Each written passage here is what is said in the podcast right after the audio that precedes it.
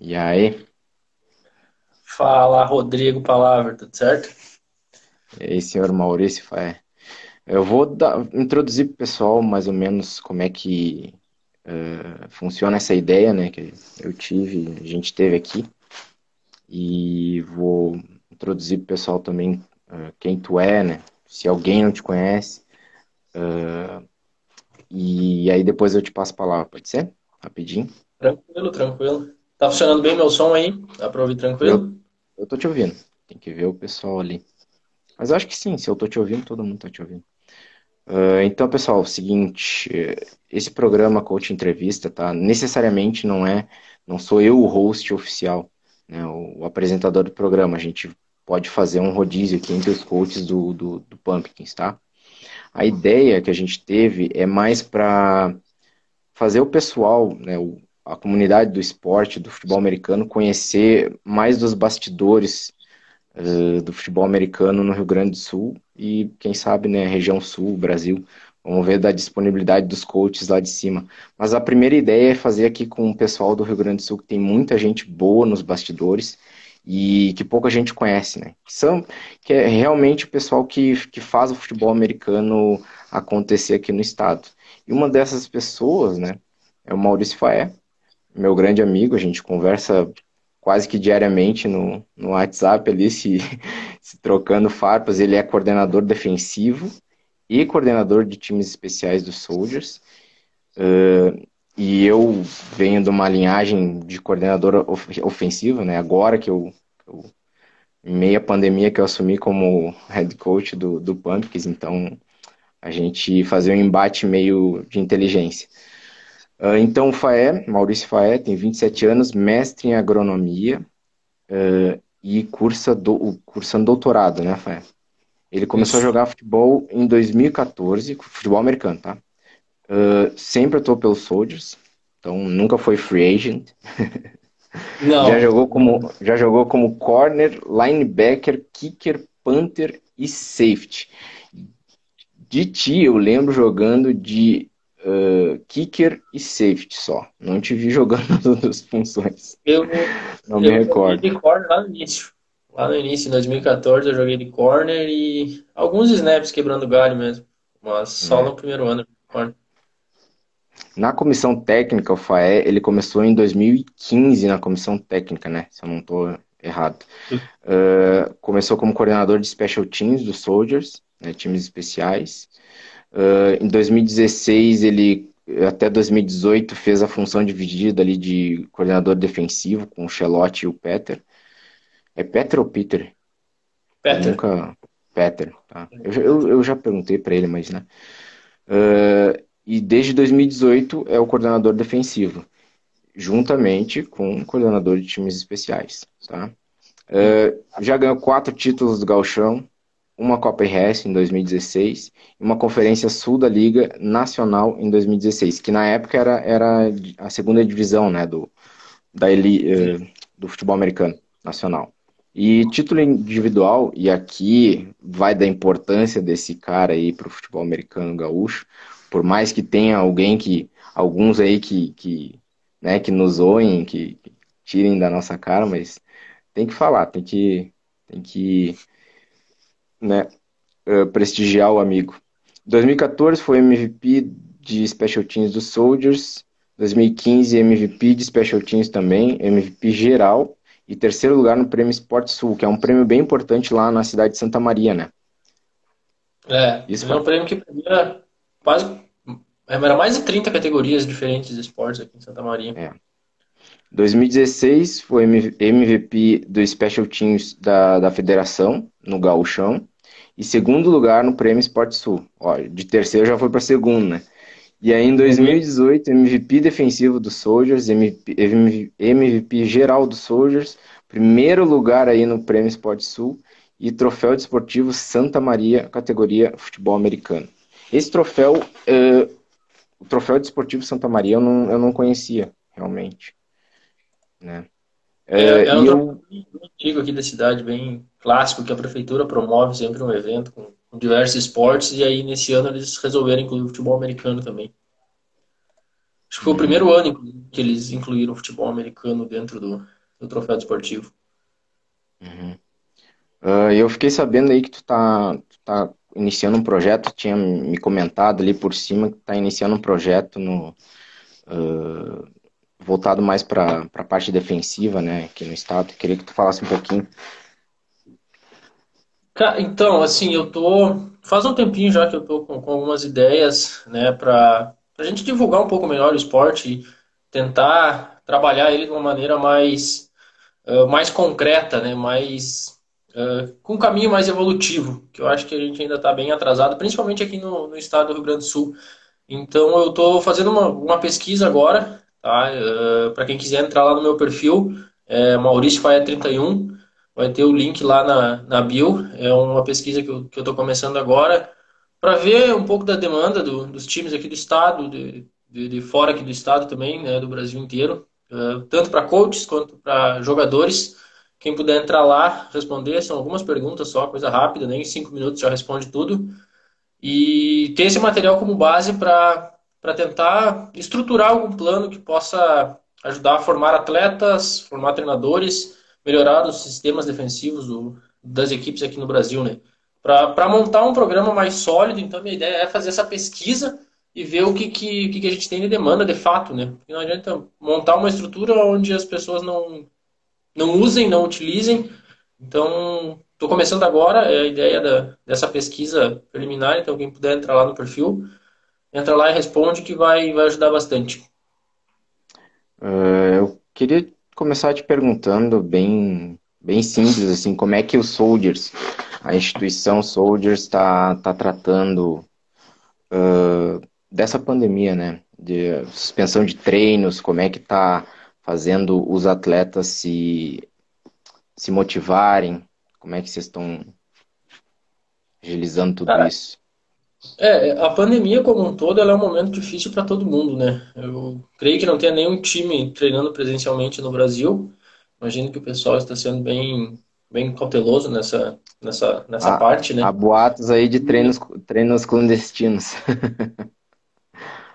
Enfim, uh, o Soldiers está tá seguindo todas as recomendações que a prefeitura passou desde o, desde o dia que saiu o primeiro, primeiro decreto aqui em Santa Maria. Uh, a gente tem, no nosso planejamento, né, nós íamos começar o galchão só em maio agora, então a gente não voltou a treinar tão cedo, nós começamos nossos treinos na última semana de fevereiro, se não me engano. Tivemos o primeiro treino, que foi o dia D, que é um treino mais físico, mais mental. E aí tivemos um treino de campo só, onde a gente começou a, a parte mais teórica, a parte de instalação do playbook, e tivemos que parar. Foi só um treino de campo, de fato, com vídeo. É, vocês começaram a treinar mais tarde, né? É, a gente começou na primeira semana de março. Então, então acabou que não, não conseguimos ter tanto material uh, nosso para gerar estudo, né? para a gente poder continuar a programação online.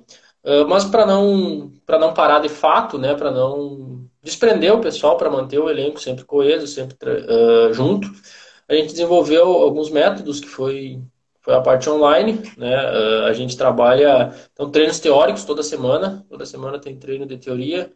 Uh, dentro da defesa, que, que é a parte que eu coordeno, a gente trabalha com treinamentos uh, por posição, por grupo de, de, de, posição, por setores, né? ou a gente faz treinos com, com a defesa toda. Então depende a semana, depende o conteúdo, depende o, o nível de evolução, né? O tempo, o quanto a gente progride nesses treinos para saber o próximo passo e como que a gente vai conduzir. Mas normalmente a gente faz de um a dois treinos por semana e eventualmente algum treino individual, quando algum atleta tem alguma demanda, alguma dúvida, essas coisas a gente sempre busca esclarecer e fazer esses treinos mais focados, mais individuais também, né? Então a gente não parou de fato a parte a parte de, treinos coletivos, né? A gente mantém isso de forma online e preparação física individual, né? O Fabrício Ziegler, que agora é nosso head coach, uh, era jogador da, da equipe até o ano passado. Agora ele assumiu a função de head coach e preparador físico. Então ele montou um plano de treinamentos físicos para a gente executar em casa durante a pandemia, para aqueles que conseguem ir na academia agora que Santa Maria foi, foi liberada já tem um tempinho, né? Então a gente tem um, um planejamento de treino físico também que está tá sendo uh, praticado desde o do dia da suspensão, né? Então nem fisicamente, nem tecnicamente, né? Porque a gente também montou um cronograma de treinos técnicos para cada posição, o jogador consegue executar isso sozinho. Uh, claro que é bem, bem restrito, né? Porque tu, tu não consegue colocar uma bola, tu não consegue fazer um drill com outra pessoa, mas tu consegue ainda manter o corpo ativo, né? Principalmente na parte técnica básica e a parte teórica. Então, nós conseguimos manter os três, né? Não na eficiência que teria sem a pandemia, mas a gente ainda consegue trabalhar nos três pontos. Resumindo, a comissão técnica está trabalhando em eh, tripla, em dobro, mais que o dobro. É. a gente também aqui. Uh, eu, eu quero avisar o pessoal aí que está entrando, tá? Que vão, vão chegando aos pouquinhos, que esse primeiro bloco a gente vai fazer só uma conversa, assim, mais para conhecer, né? Saber um outro lado, por exemplo, são poucas acho que o Faé fala com pouca gente no, no WhatsApp ali, o Face, que nem a gente conversa assim, de, de, de, trocar uma ideia sobre futebol americano, e a ideia é bem, bem essa, trocar uma ideia sobre futebol americano, sabe? Então, façam as perguntas aí aqui no, no, no chat aqui, não sei como é que se chama essa coisa, e aí depois, no segundo bloco, eu pego essas perguntas e, e a gente faz um, um ping-pong aí com, com o Faé. Faé, eu vou iniciar te perguntando um, um negócio que eu, eu, a gente já vinha falando essa semana e, e vai bem ao encontro do, da, da tua pesquisa ali, daquele planejamento que tu tá, tá pensando em fazer. Eu queria que tu, tu me desse uma opinião, tá? Bem sincera, assim, bem, bem, não precisa se aprofundar tanto, tá? Sobre a, a, os sistemas defensivos do Rio Grande do Sul, dos times do Rio Grande do Sul. Uh, não precisa, se quiser, dar exemplos e tal, mas eu, na minha visão, como coordenador ofensivo há muito tempo, eu, eu, eu dividia entre dois grupos, sabe? Um grupo que fazia mais o basicão e um grupo que já tinha uma, uma questão mais evoluída, né? E conseguia rodar alguns conceitos e, e, e, e coberturas diferenciadas. Queria que tu Tu me desse tua opinião. Cara, eu acho que a gente evoluiu. De fato, a gente evoluiu. Talvez na prática os resultados, quando a gente compara o nosso estado com, com os outros estados, como Paraná e Santa Catarina, que a gente enfrenta, a gente evoluiu menos que ele, que eles, mas a gente evoluiu mais uh, comparado com, com a gente mesmo nos últimos anos. Então, essa melhora é bem nítida. Muito se deve, eu acho, que essa evolução às equipes trazerem mais atletas de fora. Eu acho que sempre que a gente agrega conhecimento, tende a evoluir, né? Alguns times aproveitam, alguns times não aproveitam. Então, a experiência de ter jogadores americanos que vieram aqui para o estado, jogadores de outros estados, uh, jogadores que aqui dentro do próprio estado pegaram experiência em um time, foram para outro e acabam uh, compartilhando essa experiência. Eu acho que uh, compartilharam muito para evoluir esse nível técnico. Tá? Quando a gente fala em tática, eu ainda acho que a gente é bem atrasado aqui no estado, para ser sincero. Uh, nós olhamos para os times mais próximos, né, de Santa Catarina e Paraná, uh, pensando nos, nos times tem uma, expressiv... uma maior expressão aqui no, no Brasil, né? A gente vê opções, né? a gente vê esses times rodando coisas diferentes, dando diversas leituras para os ataques, e isso dificulta para o ataque uh, rodar o seu sistema, né? fazer o jogo fluir. Quando a gente olha para os times aqui do estado, a gente ainda vê isso bem restrito, bem restrito. Uh, alinhamento quase sempre o mesmo, proteção de gap quase sempre o mesmo, uh, blitz, às vezes tem alguns, algumas equipes que parece que não não tem um encaixe com nem com a cobertura de gap, nem com a proteção do campo. Cobertura, Isso atrapalha bastante um coordenador ofensivo que entende de cobertura e tenta atacar uma coisa que ele está vendo e, e, e, acaba sendo executada de forma errada. É, às vezes dá, dá, dá a impressão que, que é meio aleatório, né? Não tem como a gente afirmar que seja de fato aleatório, porque talvez tenha algum sentido, né? Eventualmente tu não consegue identificar no, no vídeo, né? Mas, mas talvez tenha uma linha de raciocínio uh, eventualmente acaba dando certo, eventualmente acaba dando certo. Mas ser, ser restrito a fazer praticamente sempre a mesma coisa, uh, mesmo que tu execute isso muito bem, Uh, como a gente fala em defesa, toda cobertura tem sua falha. Toda cobertura tem sua falha. Cabe ao ataque achar ela. Se o ataque identifica a falha de um time que usa sempre a mesma cobertura, pronto. Tá, tá basicamente montado o plano de jogo. Vai montar um plano de jogo em cima da, daquilo que, que a defesa adversária me oferece. E tu sabe que a defesa vai oferecer praticamente sempre aquilo lá. Então, tu consegue fazer um game plan, tu consegue trabalhar em cima dos pontos, né, das brechas que a defesa te dá, porque a defesa usa sempre aquilo. Ela não, ela não roda, digamos, os buracos que, que, que cada cobertura oferece. Então, tu sabe, ah, ponto de ataque vai ser ali. Eu posso atacar ele de N formas, mas vai ser ali o ponto de ataque. Eu acho que isso facilita bastante para pro, pro sistemas ofensivos confessar, Vou te confessar uma coisa. Eu já ganhei jogo, ou e perdi também, né? Mas já ataquei defesas rodando duas jogadas. Uh, acho que em drives inteiros. Por quê? Porque não conseguiam observar o que eu estava fazendo e não tinha uma reação para aquilo. Por quê? Porque era engessado era sempre aquela mesma cobertura, entende? Sim. É, nós sofremos muito com isso também. A gente sofreu. Eu lembro em 2016 que quando eu comecei a trabalhar junto na defesa, junto com o Quelotti, foi depois que a gente perdeu para o Chacais aqui em Santa Maria, tomamos a virada, estava ganhando 10 a 0, tomamos a virada. E ali foi um marco para os Soldiers em si, para a defesa dos Soldiers, porque a gente não tinha o hábito de estudar a fundo as equipes. A gente dava uma olhada no vídeo e bora. Uh, e a gente perdeu um jogo para o Chacais basicamente só correndo com a bola, com a mesma jogada. Então eles apresentavam uma tendência que foi muito fácil da gente ver quando a gente olhou para o vídeo e analisou para o segundo jogo, né, que foi o jogo da semifinal lá em Santa Cruz. Mas aqui em Santa Maria a gente tomou um pau porque a gente oferecia uma brecha e eles usaram a brecha o jogo inteiro. Eles simplesmente passaram por cima da nossa defesa. Porque eles tinham era o cara Paulo, né, o coach deles, Paulo Barcelos, não, né? Lembro, não lembro quem era o coach deles na época.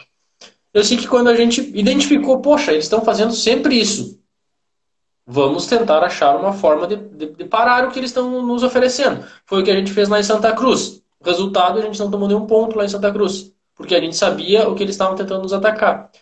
E aí também eles não conseguiram encontrar formas de, de variação, não conseguiram outras formas de atacar aquilo que a gente ofereceu novo para eles, nós acabamos ganhando o jogo. Então aquilo ali foi um marco bem interessante na história do Souza que a gente viu, poxa, se a gente dá sempre o mesmo espaço, no momento que a equipe adversária achar a forma de atacar, a gente fica refém. Se eles fizerem aquilo, vai dar certo e a gente não tem armas o suficiente para parar. E aí que a gente começou a ampliar o nível de estudos e aí sim uh, criar novas armas, criar novas linhas de raciocínio para montar sistemas de, de fato defensivo, onde a gente consiga ter uma gama grande de jogadas, consiga transferir de snap a snap praticamente essas falhas, né, brechas que toda a cobertura deixa de, de modo a tentar dificultar para o ataque adversário encontrar esse espaço para atacar. Tanto que depois de, desse ano de 2016 a gente tomou pouquíssimos pontos aqui no estado. Tomamos é. pouquíssimos pontos mesmo. Eu acho que, eu, eu, se eu não me engano, cara, foi 2016 ou 2017 que vocês tomaram os últimos pontos, que foi até pro Pumpkins.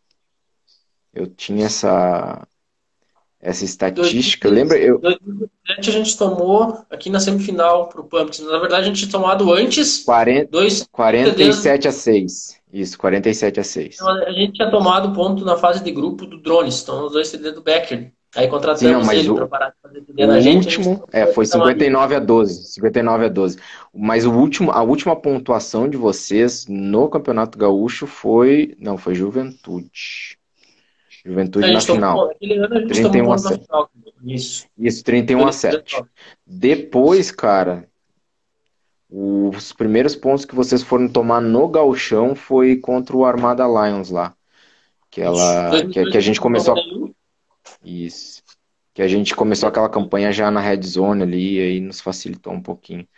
Uh, cara, eu até tenho que fazer um adendo sobre isso, porque muita gente uh, pensa enfim, que ah, porque o Soldiers, né, um time que está na elite, é um time que tem uma, uma, uma, certa potência no estado, né, a gente reconhece, e, e, muita gente pode achar em termos de arrogância, né, às vezes o, o conhecimento, nosso conhecimento. E aí eu até quero fazer um, uh, fazer uma defesa, né, de, de, de ti, porque, cara, o Faé é um cara que todos os times que o Soldiers joga, ele estuda de cabo a rabo. Isso eu, eu, eu digo isso porque ele sempre conversa comigo em todos os times que ele estuda. Ele está estudando e diz: bah, olha só o que eu achei, uh, me, me ajuda aí nessa leitura de ataque e tal. Uh, e até estudando os meus ataques, o, o vinha, bah, eu vi a tua tendência aqui, vou, vou preparar uma, uma coisinha especial para ti e tal. E 2002, né? Tu é. e aí, e aí eu até, até pensei assim, cara, por que, que ele está estudando, sei lá, um, um time muito inferior aos Soldiers, sendo que não precisava, sabe? Tipo, porque isso é extremamente o contrário de arrogância, sabe? Isso é, é tu ter respeito ao teu adversário e querer praticar a excelência. A excelência no futebol americano, para mim, sabe? É, é, justamente tu ser humilde. Tu dizer, não, meu time tem uma certa potência aqui e eu vou aplicar essa potência do início ao final. Entendeu?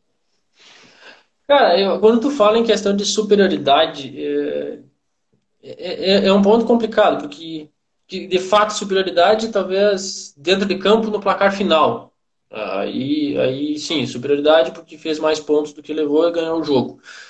Mas se a gente não estudar o adversário, talvez a gente não tenha essa superioridade.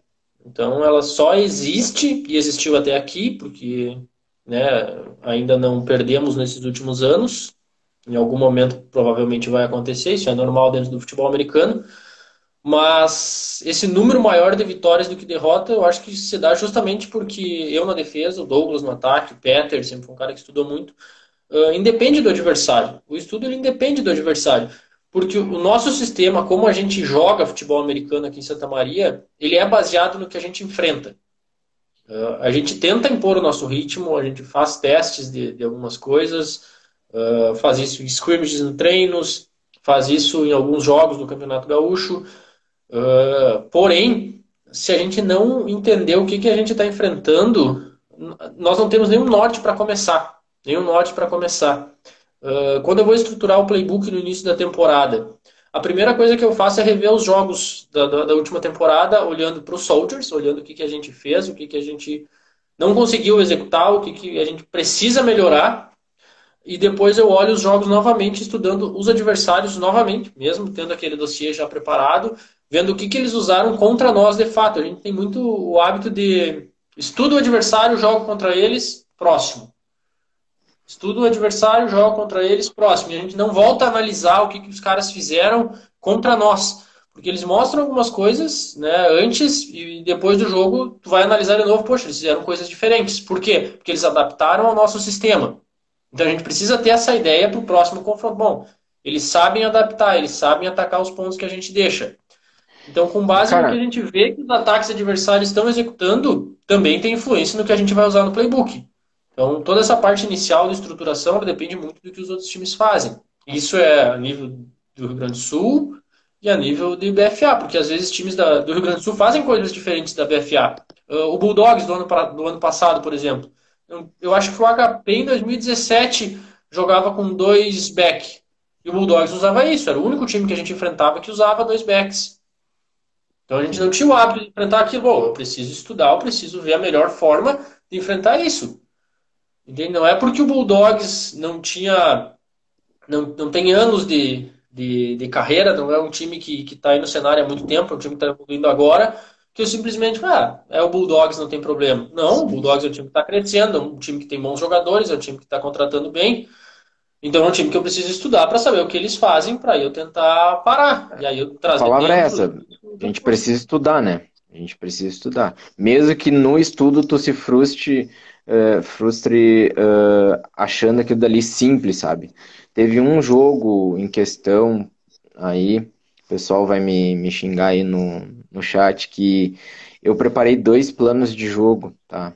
Isso quando eu era coordenador ofensivo ali do Armada Alliance eu preparei dois, uh, dois planos de jogo e falei, olha, eu vou atacar o time assim, porque é uma das únicas brechas que eu vi, né? E quando eles resolverem reagir a isso, Aí eu mudo para outro plano de jogo e começo aquele jogo de xadrez, né? Que a gente sabe como é que funciona.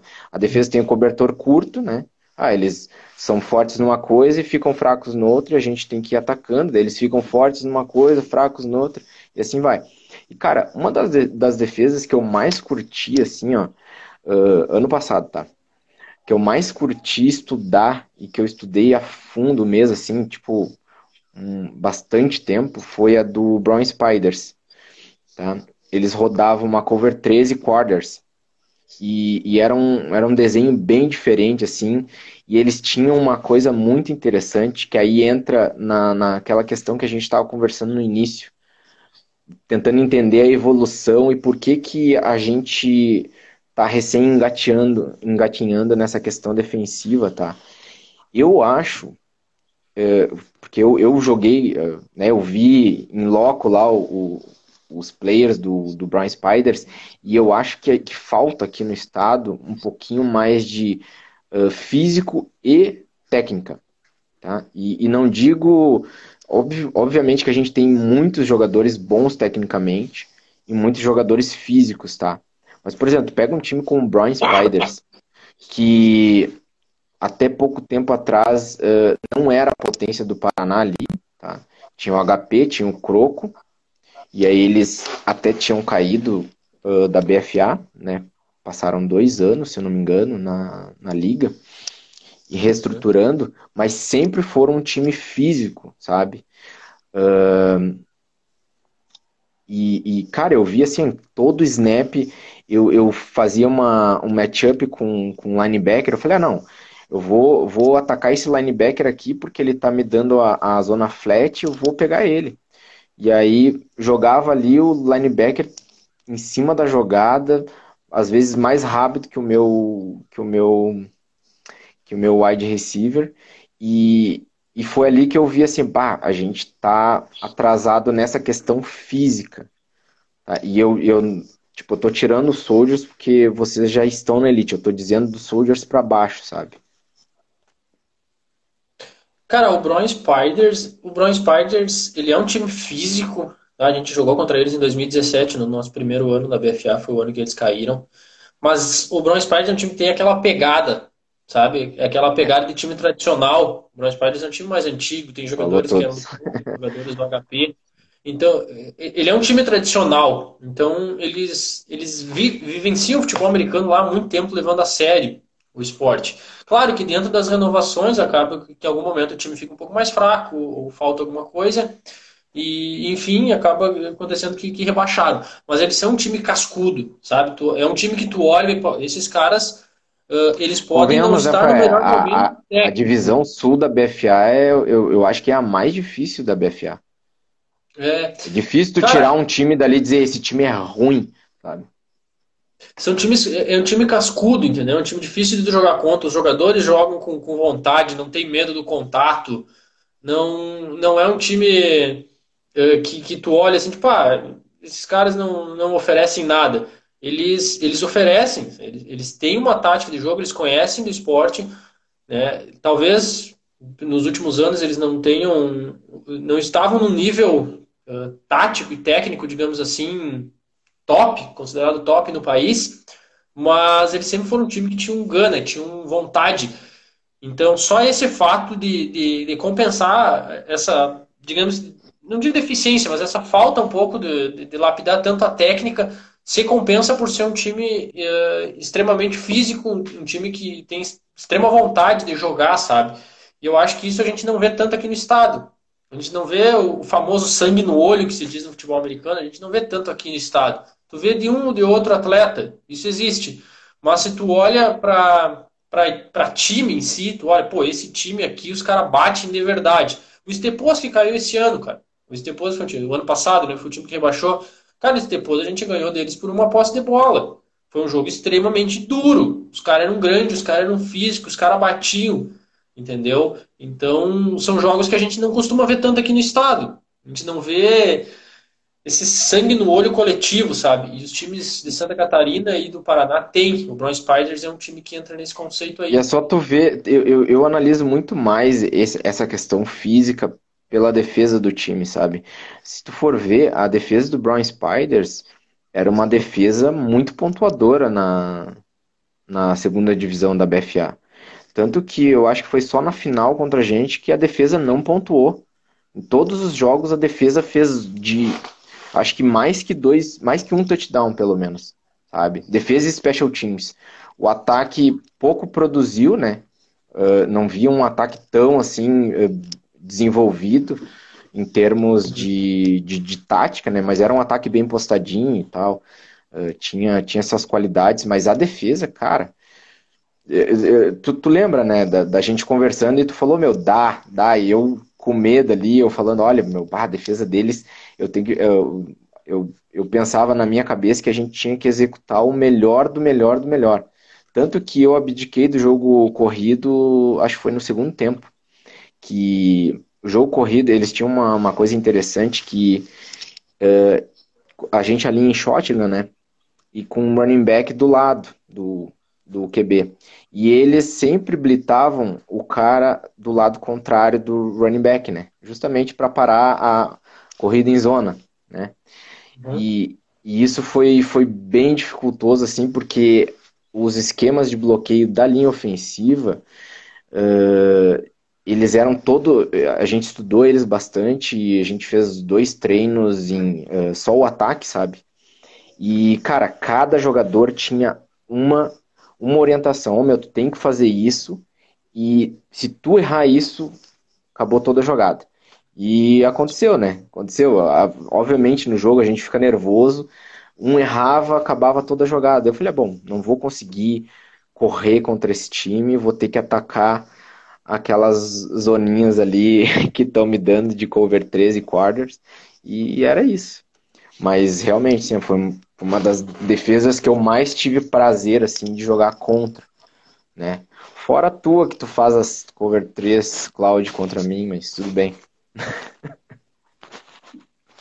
Cara, a gente, os Soldiers em si, nós, a gente não era refém de uma cobertura em específico, mas a gente rodou bastante cover 3 o ano passado, porque era foi uma, uma cobertura que a gente conseguiu adaptar mais aos atletas que a gente tinha é o que a gente tinha. Nós enfrentamos bastante lesões no ano passado, foi, foi, foi difícil. Nós tivemos...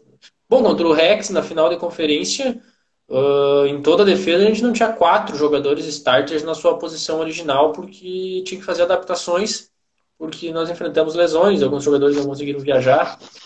Então, isso também são, são alguns fatores que acabam prendendo o time algumas coisas, né? Porque se tu não tem alguns atletas que se adaptam a, uma chamada, não tem como tu executar ela. Porque se tu executar, tu tá fadado a, errar, né? Mas, mas, a gente sempre tentou, tentou ter essa avaliação e, e é algo que tem... Os Soldiers aqui dentro do estado, junto com o Pumpkin, sempre tiveram... Os Chacais também lá no início teve mais uh, essa pegada mais física, mais, mais intensidade assim de jogo não, não técnica, não tática, principalmente nos primeiros anos das equipes, mas eram times que tu olhava assim, ó, nós vamos. Eu não sei o que tu vai fazer, mas o que tu fizer, nós vamos se bater, nós vamos se. Nós vamos ter o contato, o jogo vai ser físico, e é essa a nossa proposta. E isso acaba criando casca.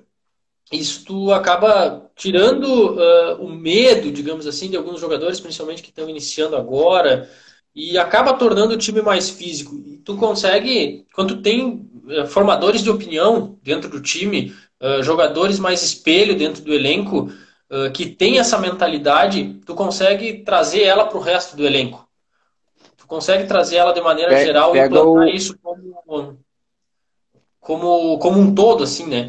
Então a nossa defesa, cara, a gente sempre teve, sempre teve atletas que tinham essa pegada. Sempre tivemos atletas que que não eram só técnicos, não eram atletas, não tinha playmaker, mas tinha atletas que tinham ímpeto, tinham atletas que os Deixa eu só fazer um adendo, Fai. Para o pessoal entender isso, vejam o jogo do Gigante Bowl, tá? Eu, eu, aquele campeonato gaúcho, eu dei entrevista, se eu não me engano, para o Renan Jardim e falei exatamente isso. Não, foi para a menina aí de Santa Maria, esqueci o nome dela, a da rádio Santa Maria rádio da universidade. E ela, que até o, o a gente ia jogar contra você, se não me engano, Bulls e, e Soldiers, na época eu tava no Bulls. E aí ela perguntou, ah, como é que vai ser o jogo? Eu falei, olha, o jogo é, é jogo de execução, né? A gente sabe o que, que a gente sabia o que o Soldiers ia fazer e vocês fizeram o campeonato todo assim. A maioria era jogo corrida, né, do, do ataque. Então vocês jogaram o campeonato todo assim, ó, a gente vai fazer isso e a gente vai enfiar a goela abaixo de vocês. Isso, boa Wagner, obrigado. Janaína, Willy. QB aí, ó. O QB, Muito do, boa. QB da equipe no, no ano. O Wagner? O grande Wagner Freitas, nosso Lamar Jackson, um pouquinho mais. com mais Olha, tamanho. Informações privilegiadas. Não, e 2016, Mas, cara... o ano do Gigante Ball ah, era, tá, tá. era o nosso quarterback. Ah, ah, Jackson, 2016 né? eu tava. Eu era.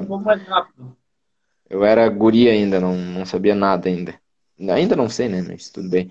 Uh, mas aquele, aquele gigante ball, cara, me marcou porque é o seguinte: o Juventude tinha um, um, um, bom ataque, tá? Tinha um bom ataque, uma boa defesa, era um bom time do Juventude. E, assim, pro nosso nível geral, assim, do Rio Grande do Sul, né? E o, e o Soldiers, ele vinha. Tanto que eu apostei contra, tá? Vou, vou te confessar, eu apostei no Juventude. Eu falei, não, a Juventude vai ganhar porque o Soldier só corre e o Juventude tem muitas armas e tal. E aí, cara, no Gigante Ball.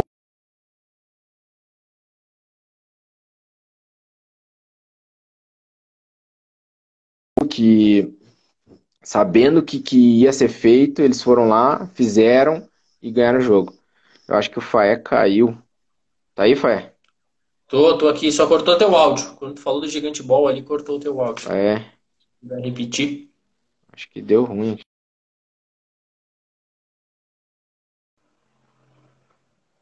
Acho que voltou agora a palavra.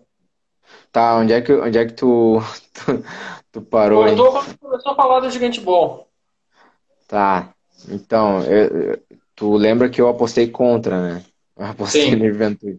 E aí, cara, eu eu vendo o jogo assim, eu falei, porra, mas o Juventude sabe o que eles vão fazer, tá ligado? É só parar. E foi ali que eu percebi uma coisa, que o, o, o, o futebol americano é imposição.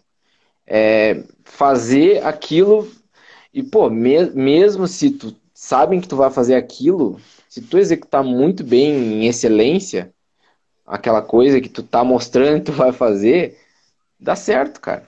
Dá certo. Tanto que, uh, aí eu retomo lá pra, pra para minha experiência, né, de, da, da final lá da, da segunda divisão, da divisão sul aqui, BFA2, que, pô, os caras sabiam que a gente ia passar todas as jogadas, tá ligado? Porque a gente não tava correndo.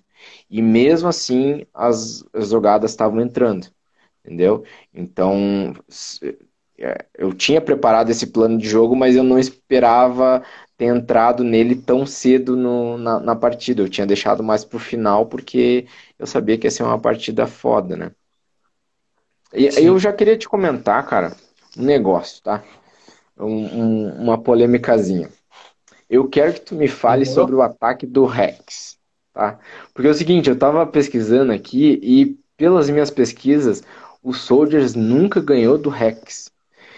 Acho que a, a vez assim que mais deu susto no Rex foi aqui 14 a 13 pro Rex. Que foi logo quando vocês subiram, né, para a primeira divisão, que deram um sustinho neles, eles estavam embalados. Vocês pegaram eles e ó, te liga aí que a gente tá verdade, chegando. Na verdade, o maior susto foi o ano passado, né? Que ah, é. Antes, né? Que a gente estava ganhando e tomou a virada no quarto. Uh, é, mas ano cara, passado eu, eu acho que eu nem conto, né? Porque vocês tiveram muitas, uh, muitas lesões. E, cara, eu, eu como coordenador ofensivo, né, pregresso aí, eu, eu adianto que tu perder um quarterback, assim, starter, é muito difícil. Muito difícil mesmo. Tu ter dois quarterbacks na, na mesma sintonia, na, no mesmo pique, assim, para um substituir o outro, é bem difícil, cara. Bem difícil. É, a gente não tinha, né? Quem, quem entrou foi o Natan e, e entrou bem, e jogou né? bem. Né? E jogou foi muito bem. bem. Na verdade, o Natan entrou como quarterback e acabou mudando o jogo, né? Porque o Rec estava preparado para jogar contra o Douglas, que é um QB que passa muito a bola, um QB que fica muito no pocket. E entrou o Natan, que é um wide receiver, né? E, e, é um cara que corre, é um cara que se movimenta. Então isso deixou a defesa do Rex em xeque também. Então jogadas que o Douglas conseguia criar 3, 4 segundos de pocket era, era difícil. O Natan conseguia criar Sim. 4, 5, 6 segundos estendendo a jogada com a bola na mão. E isso causa uma dificuldade muito grande para a secundária conseguir cobrir todo mundo por 5, 6 segundos. Isso é muito difícil. Então, então quando entrou o Natan, uh, acabou, é, apesar de desestabilizar um pouco os Soldiers pelo fato de perder o seu quarterback titular, mas entrar o Natan uh, também desestabilizou, de certa forma, o game plan do Rex, porque eles não estavam preparados para aquilo. Então eles tiveram que fazer adaptações em cima do, em cima do, do que a gente ofereceu para eles no momento, e muito disso foi por, foi muito por causa disso que a gente conseguiu pontuar bem, né? Nós fizemos 21 pontos, se não me engano, numa defesa que talvez seja uma das melhores do Brasil, que é do Rex, com um quarterback que era um wide receiver, né? Então, esse fator surpresa uh, acabou também pegando eles, né? Sim. Cara, eu, eu até vou te dizer que eu tava vendo o jogo, tá?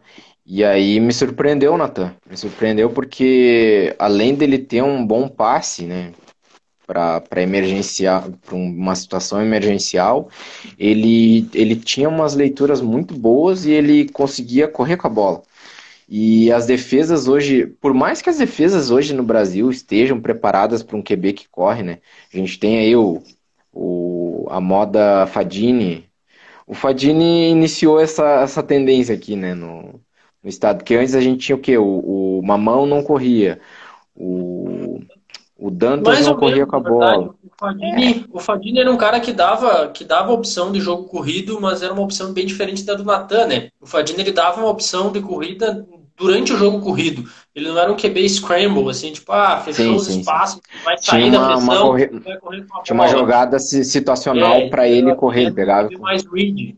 O, o Natan já era um cara que saía muito do, da pressão, fechava o pocket, ele descobria um espaço ali no, no, meio do nada e conseguia sair e ganhar jardas fazendo scramble, né? É, é um pouco diferente do Fadini. O Fadini ele já trabalhava mais jogadas desenhadas para ter a opção do, do quarterback correndo, né? A gente jogou e tu como eles. coordenador, tu como coordenador defensivo, pegar um, um QB scramble é problema para a defesa? Como é que tu, tu soluciona isso? Sim, é difícil, cara.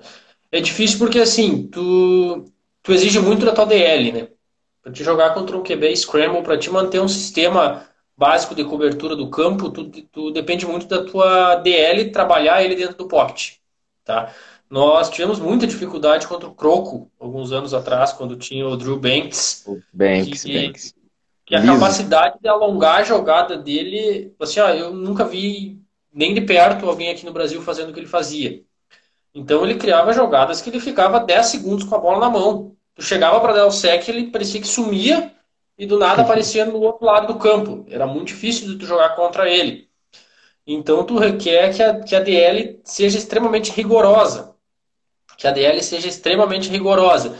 E aí tu acaba restringindo um pouco o trabalho de pass rush da tua DL. Tu acaba restringindo um pouco. Porque se o teu defensive end tentar fazer eh, um speed rush um pouco aberto demais, digamos assim, uh, já pode abrir um espaço para o QB sair do pocket.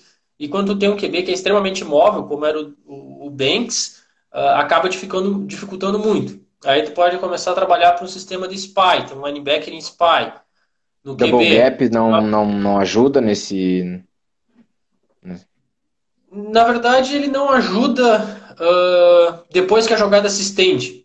Porque tu obriga teus linebackers a descer, a cobrir o campo. A descer 10, 12, Não digo double gap do, dos DLs mesmo. A maioria dos DL, da, das DLs aqui no estado não trabalham em double gap, né? Só single gap. Sim, sim e não. Te ajuda a não deixar ele sair do pocket, mas te dificulta a te pressão. Te abre um espaço no meio. Te abre um espaço te no meio. Dificulta, te dificulta a pressão porque tu depende muito, muito da força física aí. É muito, muito jogo físico. E aí, quando tem um quarterback móvel, ele consegue se movimentar fácil dentro do pocket. Então, tem uma vantagem, mas tem uma desvantagem. Por isso que é difícil. Aí, tu pode tentar trabalhar com um linebacker spy, deixando ele mais próximo da linha para avançar no quarterback, caso ele saia do pocket, mas aí tu também está perdendo um cara na cobertura do campo. Aí tu tem que redistribuir as tuas zonas de cobertura. Tem que ter essa orientação definida todo mundo saber quem é o spy, todo mundo saber o espaço que a gente está abrindo novo no campo para todo mundo fazer a compensação para manter a, as suas áreas. Aí cada, cada zona do campo fica maior, a gente tem uma dificuldade um pouco maior de, de, de cobrir.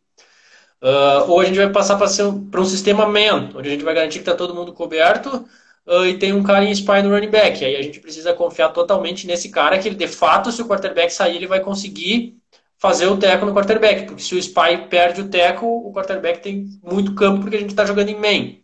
Então, jogar contra QB Scramble é, é, é muito, difícil, muito difícil. Por isso Cara, que o Natan uh... surpreendeu muito bem o Rex. Sim, sim. Uh, a gente já está encerrando, tá, Fá, esse primeiro bloco. Uh, tem umas perguntas aqui do pessoal, o Pedro vai me mandar aqui no, no WhatsApp e aí a gente vai. Eu, eu vou começar o próximo bloco, tá? Eu só vou encerrar a live e nós já vamos tocar ali. Uh, e aí eu vou começar com uma pergunta do Felipe ali que eu achei bem interessante, que é sobre defesa, tá? Mas aí envolve o, o time do Felipe né, em questão, mas tu como um, um entendedor, um, um, bom estudioso, um bom coordenador defensivo, pode dizer mais ou menos o que, que poderia ter sido feito, tá? Eu vou... Uhum. Quer falar alguma coisa rapidinho aí? Não, não. dois minutos. Aguardamos as perguntas aí, o que, o que eu souber responder. Eu não sei como é que tá eu não sei como é que estão as perguntas, se tem bastante ou não, mas se não tiver, a gente vai, vai discutindo. Como eu disse no, no começo, a ideia desse, de, desse programa, né, que a gente vai depois postar no YouTube, não sei se no TikTok, tem que ver com o Pedro depois, e no Spotify em forma de podcast, é mais um bate-papo, entendeu? Pro, pro pessoal, cara, falar sobre futebol americano ajuda a gente a aprender, né? E é que nem a gente estava conversando aquele dia. Bom, se eu não conversar contigo, eu não vou entender como é que é a tua nuance sobre o futebol americano, como é que é a tua nuance sobre, sobre defesa, como é que tu entende os ataques, entendeu? Porque as visões são diferentes. É só tu pegar, por exemplo, a rota curl. A rota curl ela pode ter muitos nomes, entendeu? Pode ter variações de, de, de jardas, variações de, de funcionamento de release, enfim é, o futebol americano, ele não é uma coisa, e, e isso é uma crítica minha, tá? Para coaches que, que são assim, ó. Ah, eu quero esse sistema e nós vamos jogar num sistema uh, Smash Mouse, só iFormation e só, só isso, entendeu? Tudo bem, ok, tranquilo, respeito, só que, cara, futebol americano nunca é uma coisa fechada e nunca é uma coisa, tipo, verdade absoluta. É só isso. Eu aprendi assim, por exemplo, ah, tem quem diga que zone read, uh, que inside zone, tu, tu tem que deixar o backside, o dedo backside para leitura, entendeu? Ou, enfim, são coisas que a gente é, depende, é isso, cara, é isso. É que nem no direito, tá? Eu sou advogado. No direito a gente, a gente sempre fala isso, cara, tudo depende, meu. Tudo tem uma visão diferente e tudo tem um, um, uma outra interpretação. Entende? Sim. Então, eu, eu penso assim, que o, o futebol americano a gente precisa conversar, precisa a, abrir os conteúdos para a comunidade também que nos acompanha, para eles entenderem como é que funciona, como é que não é só bonitinho o time tá lá jogando, ah, eles vão fazer o TD, beleza, mas como é que como é que se construiu essa campanha de TD, entendeu? Acho muito Sim, interessante. Um exemplo, bem, um exemplo bem, bem simples, né? quando falou agora da, da variação dentro da Inside Zone, o ano passado a gente enfrentou três tipos de trap diferentes. E as três jogadas eram trap, as três jogadas atendiam o conceito trap. O Croco uh, fazia uh, o pull para bloqueio do, linebacker, do, do defensive end do play side com o center.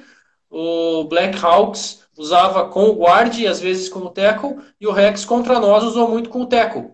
Então, o mesmo conceito, um time usava o center em pull, o outro time usava o guard e o outro time usava o tackle. Era o mesmo conceito.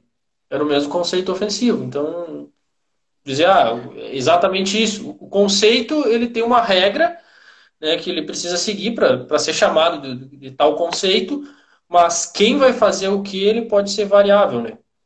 E aí que, que começam as, as, as dificuldades para as equipes pararem isso, né? Uma trap, um center, uh, o ângulo que tu vai ter que usar é diferente. Uma trap com, com o guarda, uh, a reação é um pouquinho diferente. Às vezes a trap é do cara que não é da tua primeira leitura, às vezes é da tua primeira leitura.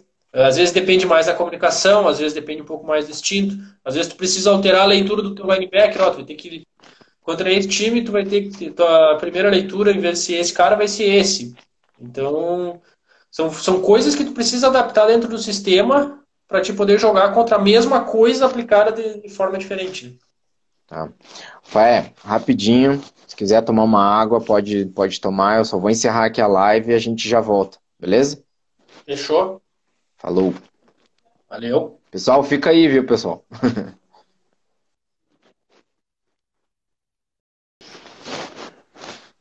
Voltemos. Aí, ver quem vai aguentar mais um, um bloco aí. Eu tenho, tenho algumas perguntinhas aqui, mas eu quero começar com a do Felipe. Deixa eu ver aqui, do Felipe. Provavelmente é polêmico. Não, não. Pior que não, pior que não. É um negócio mais tático. Cadê a do Felipe? Aqui, ó. O Felipe perguntou o seguinte, o Felipe, ele é defensive lineman do, do, do Pumpkins, né? Antigo Armada Lions. E ele jogou lá contra o Brown Spiders, tá? E ele tá perguntando pra ti o que que tu acha que a defesa do Armada Lions poderia ter feito diferente na, naquele jogo na final contra o Brown Spiders. O, o que que tu acha que a defesa errou e... Enfim, tua opinião foi as trick plays, cara, de PB? Cara, eu não. Eu vou ficar te devendo uma resposta de fato concreta, porque eu, não, eu não consigo lembrar, eu não consigo me lembrar de fato o que, que é a defesa do, do. Eu assisti o jogo, eu assisti o jogo, mas assisti o jogo, assisti o jogo ao vivo e assisti o jogo depois.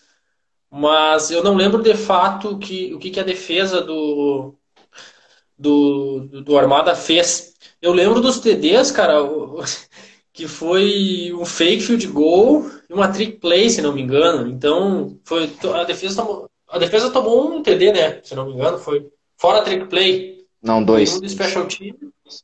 E foi uma sofrendo um fumble, se não me engano, na, na red zone, eu acho. Entregaram isso, a bola. Isso, isso, isso. mas foi, foi correndo, foi correndo. O segundo foi correndo. É, então, de fato, a defesa não, não cedeu muito campo, né? Pro Brown Spiders, pelo que eu lembro. Dos três touchdowns, um foi um fake field goal, um foi uma trick play que, que é para parar trick play é muito playmaker, né, cara? Você tem que identificar muito bem para te conseguir reagir. E, e o outro TD, se não me engano, tomaram quando perderam a bola na, na red zone. De é, fato, é, que a defesa foi uma, foi uma, uma, uma falha de special teams. Ali. É, eu conversei com o Felipe depois se não me engano, foi depois, um, alguns dias depois. E eu, eu fiz umas perguntas para ele, assim, meio na questão de, de, explorar um pouco mais o que, que o pessoal fazia. Aí eu fiz algumas perguntas para ele, tipo, ah, e se tiver, e se tu for enfrentar um pool, o que, que tu faz? Uh, e se o L base que tu tá alinhado fizer um pull, como tu vai reagir? E aí ele me falou que não tinha um sistema definido para isso. Não tinha um sistema definido de fato uh, como a gente jogaria quando enfrentasse tal situação. E se o jogador de fato não receber uma ordem, é, não, não tem muita lógica a gente simplesmente vai cobrar. Pô, tinha que ter feito a jogada. Se ele não, não tem uma ordem do que ele tem que fazer. Então, talvez esse rigor tático mesmo de como jogar em cada situação possa ter sido um fator que, que contribuiu para o Brown Spiders avançar no campo. Mas, de fato, pelo que eu lembro do jogo, foram três touchdowns que, que dá para te tirar das costas da defesa, né? Um já pegaram a bola com as costas na parede e uma trick play. Trick play, cara, trick play é, é difícil, né? A gente tem, tem bons exemplos de trick play aqui nos Soldiers, né? Uh, o melhor deles foi um que até eu acho que, que virou um touchdown depois, que foi no Gigante Ball. O Juventude tentou uma trick play, é, eu lembro. E, felizmente, o nosso atual head coach, o Fabrício Ziegler, leu extremamente bem a jogada e interceptou a trick play e retornou quase para a red zone. Eu acho que depois ali virou, não me lembro se foi um touchdown ou se foi um field goal. Então, é, é muito playmaker para fazer para fazer uma big play dentro de uma trick Sim. play, né? Eu vou. Eu, eu vou... acho que foi o Armada, né? Acabou perdendo muito por. No detalhe mesmo, assim. É, foi, foi, foi um baita jogo, foi um baita jogo. O pessoal lá tava todo todo elogiando né, a postura do time. E, cara, sim, foi um dos melhores jogos que eu, que eu presenciei, pude ter a honra de presenciar uh, nesses sete anos, sete anos, sete anos de futebol americano. Eu, posso pedir a palavra para ti, é porque é o seguinte. Uh, até se o Fábio, acho que o Fábio estava aqui assistindo a live, ele era o ele era safety coordenador defensivo do Armada Lions lá naquela naquela naquela época, né, no, no ano passado. Você e... bola nesse jogo, inclusive? Sim, sim, foi muito bem, foi muito bem. Ele, a gente estudou bastante até o, o ataque deles, tá? E, e eu, uma eu, coisa. Eu, cara, eu gostava muito de ver a defesa de vocês jogando. A defesa de vocês tinha uma, tinha uma pegada um pouco, um pouco acima, assim, do, do nível Só... do, aqui do estado. Taticamente não era, não era algo que enchia os olhos ver, era bem. O que tinha, né? Era o que tinha. A gente fazia. Tirar limonada de pedra. Cara, eu não, eu não conheço por nome, mas os dois inside linebacker de vocês eram caras físicos. O, o Felizari, que veio do Juventude. Fazeto é, e o Alazão. Um amigo meu que eu converso bastante com ele. É um cara que tem uma, uma pegada diferente também. Ele, ele faz um futebol americano físico. Isso acaba. Quando tem essas referências dentro do elenco, tu acaba contagiando mais os atletas, né? Tu olha para a defesa só do Lions, tu olha para a defesa só do Armada, não tinha essa pegada. Aí quando tu juntou as duas equipes e tu trouxe um cara com a mentalidade que o Felizari tinha, uh, tem, tem ainda, né? Tem, tu, tem. tu traz uma pegada diferente da equipe e tu, eu motiva, vou... porque tu tem dentro do teu elenco, ao teu lado, caras que jogam físico. E isso acabou pesando muito, cara, porque a defesa, a defesa do, do Armada Lions, ela foi, foi bem física, era, era, era, bom, era um ponto bom de ver na defesa. Eu vou Só te confessar uma coisa que eu faço com os hooks, tá? Eu sempre coloco os rookies que recém entraram no time, quando eles colocam pad pela primeira vez, sabe? Pra tomar uma pancadinha do alazão. Não, e é muito, é, é, muito engraçado, porque é nessa hora, porque sabe que o Alazão ele é um cara extremamente físico e ele bate forte, né? É, é um cara que joga o futebol. E quando é, é, nessa hora, quando a pessoa sai do, do teco do alazão ali, do, o Hulk sai do teco do alazão, que se percebe, ó, essa pessoa vai continuar, essa pessoa vai sair do time. Porque é ali que separa o, o joio do trigo, sabe? Ah, eu não quero isso pra mim. Eu não quero apanhar todo domingo desse jeito. Ah, não, eu curti essa pancadinha aí. Entendeu? Agora, cara, uh, só deixa eu, eu, eu até, se o Fábio tiver aí na live, ele pode me, me complementar, tá? A nossa defesa, a gente fazia o que, que a gente tinha, né? A gente tinha um, um número limitado de, de jogadores uh, disponíveis para a gente ter um, um, amplo escopo ali de coberturas e de, de marcações, enfim, na defesa. E a gente tinha um, o nosso cobertor curto era o seguinte: a gente separava, colocava os linebackers mais afastados ali na, na zona underneath, né, para parar as slants. A gente perdia aquela, a, aquela pressão no meio, né, no box, para as corridas. E eles eram um time bem. Eles eram, e, e, o Brown Spiders era um time que é um time que corre muito bem com a bola. Eles têm uh, determinações bem específicas para cada bloqueio de OL ali e, e consegue correr bem com a bola. Então a gente ficava nesse cobertor curto, ó. Avança os linebackers, fecho mais o box, não tomo corrida, mas tomo passe ali naquela zona underneath. Entendeu? E foi isso Cara, o jogo todo. É... Mas a defesa controlou bem isso.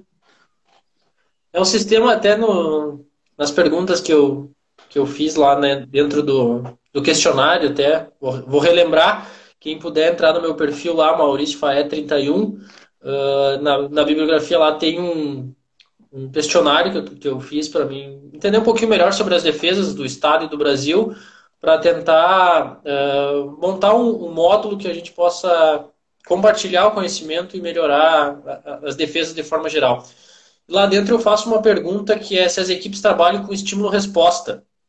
Porque eu creio que poucos times trabalhem com estímulo-resposta e tu trabalhando com estímulo-resposta, desde que o estímulo seja simples de, de, de, identificar e a resposta seja rápida, para ser executada, tu não precisa pensar muito para executar ela, uh, tu consegue, dentro do teu esquema, tu consegue combater esses dois pontos, tá? Aí tu também pode trabalhar com outros jogadores fazendo coberturas, a gente trabalha muito isso, tá? O nosso sistema, ele é muito, ele é muito fora do, do conveniente, assim, tu olha, ah, o Soldier está executando uma cover tree, uma cover tree zone, ok, ela é uma cover tree zone, mas ela passa a ser uma cover tree zone depois de um tempo da jogada, tá? Porque antes a gente tem um estímulo, é, quando a gente recebe um estímulo quanto defesa, a gente tem uma reação para depois desenvolver o segundo ponto, tá? Então a gente sempre sabe que a gente deixa algumas brechas e para facilitar o trabalho de alguns jogadores, nesse teu exemplo seriam os linebackers, a gente faz isso, a gente libera um pouco mais eles para combater o jogo corrido e trabalha com outros jogadores cobrindo aquela brecha que no primeiro segundo, primeiro segundo, primeiro e segundo segundos da jogada, aquele linebacker está deixando, a gente cobre ela com outro jogador para dar tempo do, do linebacker receber o estímulo de passe e saber que ele precisa voltar e cobrir aquele espaço que ele estava dando antes. Então ele volta, recupera e aí o outro jogador abandona e faz a sua função, tá? Então a gente consegue tentar trabalhar esses pontos, mas aí que tá. Para a gente conseguir trabalhar isso, a gente precisa de instalação. A gente precisa de vídeo, a gente precisa ir lá no campo, a gente precisa expor nossos jogadores nessa situação. Não é algo falar, ah, se esse cara Repetição, fizer isso, né? tu vai vir para cá. Se ele fizer aquilo, tu vai para lá. Tu vai fazer isso, sim, tu vai falar para ele, mas tu precisa ir lá no campo, expor ele várias vezes aquela situação. Naturalmente ele vai errar muitas delas, porque é assim que a gente aprende. Tu vai expor essa situação, tu vai filmar, tu vai sentar com ele separado depois e dizer, ó, Tá vendo? Tu recebeu esse estímulo, tu fez isso. A partir de agora, quando tu receber esse mesmo estímulo, a tua resposta vai ser essa. E aí tu muda essa resposta dele. Aí tu volta com ele para o campo, executa aquilo N vezes. Ele vai continuar errando, vai começar a acertar. E assim tu vai sempre corrigindo e fazendo esse jogo. Uh, e para te fazer isso, tem que ter um sistema 100% definido. Que a técnica que o teu DL for usar vai ter influência lá nos steps do teu corner. Estudo. por exemplo. É tudo estudo. Isso, isso falta pra gente. Isso é um estudo de ataque e é um estudo individual também, porque a gente precisa ter armas, a gente precisa entender de fato como parar aquele ataque. Porque não adianta tu olhar um ataque, entender tudo que eles fazem e tu não, não, simplesmente não saber, não ter um leque de opções. Tá? É. Então, por isso tu precisa ter um playbook dinâmico, tá? Tu não precisa ter um playbook com mil coisas, não precisa ter mil jogadas diferentes, mas tu precisa ter um playbook que ele seja dinâmico e que tu consiga sim executar mil coisas partindo da, da, da base que tu tem dentro do playbook. Onde tu consiga, consiga mudar uma, uma ordem e aí específico para aquele time tu mudar uma leitura. E aí fica fácil, porque teu time já sabe jogar dentro do teu sistema básico. E, e isso a gente ainda não, não tem a nível Brasil. Quer dizer que a nível Brasil a gente não tem isso tão difundido ainda. A nível Brasil a gente não tem. A gente tem nos grandes times os grandes times, mas na BFA, concordo, concordo. a grande maioria dos times da BFA. Mas é a nível, nível Brasil, quando tu fala nível Brasil, eu já penso esses times maiores, sabe? É, quando, eu me refiro a nível Brasil, tu pegar todo mundo, se tu pegar todo mundo e botar dentro de um, de um saco, tu tá yeah. abaixo da média ainda, uhum. entendeu? A maioria dos times não faz isso. Uhum. E, e, é um dos caminhos, tem, tem N caminhos que tu pode evoluir, mas esse é um dos caminhos que tu consegue ver no college football, por exemplo, na NFL. Bastante. Tu vê, tu vê N variações, tu vê leituras diferentes da mesma jogada. Se tu pegar é, um vídeo. Entra, um, entra no sistema do. Oi? Se tu pegar o vídeo, por exemplo, do, de uma defesa executando cover 3, tá? Uh, tu bota o vídeo desse time só jogando em cover 3 contra um time, depois só contra outro time tu vai ver que a movimentação dos jogadores vai ser diferente, os espaços que eles vão cobrir no primeiro, no segundo e no terceiro segundo são totalmente diferentes de um jogo para o outro. Porque eles fazem essa adaptação, eles encaixam as tendências do adversário, eles liberam os jogadores para fazer uma função antes e depois outra. É que é humanamente impossível, né? É fisicamente impossível, na real, tu, tu ter Tu, tu, o jogador numa cover 3, por exemplo, tá, como é o exemplo que a gente está tratando, numa cover 3, todos os jogos e contra todos os times, eles estarem exatamente posicionados no mesmo lugar, ou uh, uh, fazerem os mesmos passos, tiverem as mesmas movimentações, entende? Então, por isso que é importante analisar a tendência, né? Tendência do próprio individual, do, do, do próprio jogador, e não sim do sistema todo.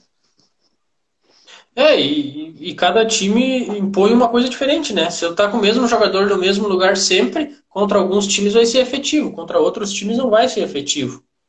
Então, tu precisa fazer essa, essas adaptações. E às vezes tu faz elas não é nem trocando a cobertura do campo. Tu pode fazer dentro da mesma cobertura do campo, só mudando uh, o estímulo-resposta daquele jogador. Porque de um time ele recebe um estímulo, de outro time ele vai receber outro estímulo.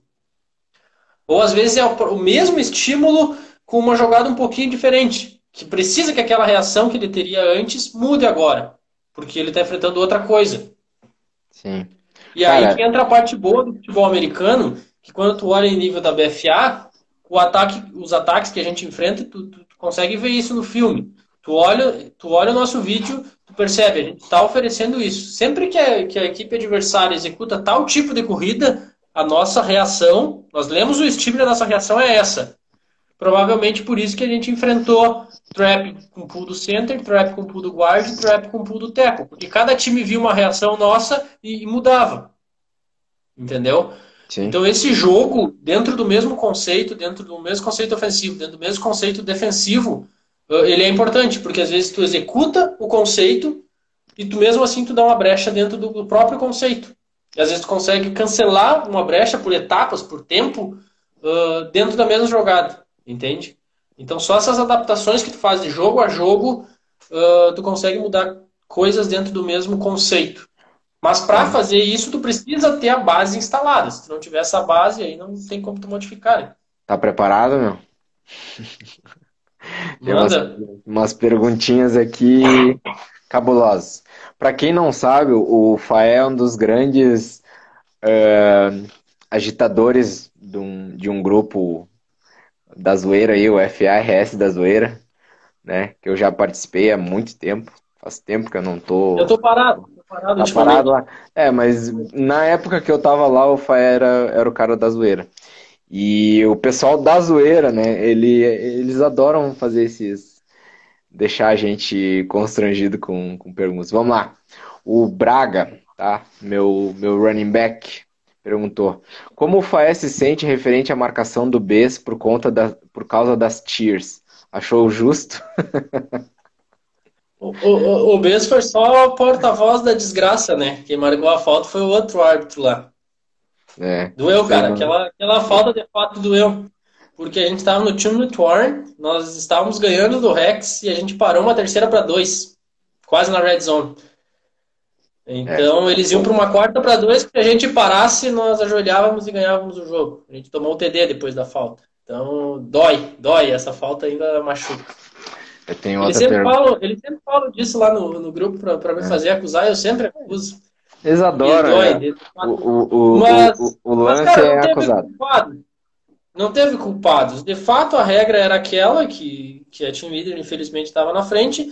E, e, a Team Leader também não tem culpa. Foi o primeiro jogo que elas participaram. As gurias estavam lá para ajudar. Foi erro nosso de não ter passado as orientações uh, 100% do que deveria ser feito. Então, Quem menos tem culpa, na verdade, são, são as gurias que estavam lá fazendo o que, que a gente pediu para elas e elas concordaram. Eu vou transformar uma pergunta agora em duas, tá?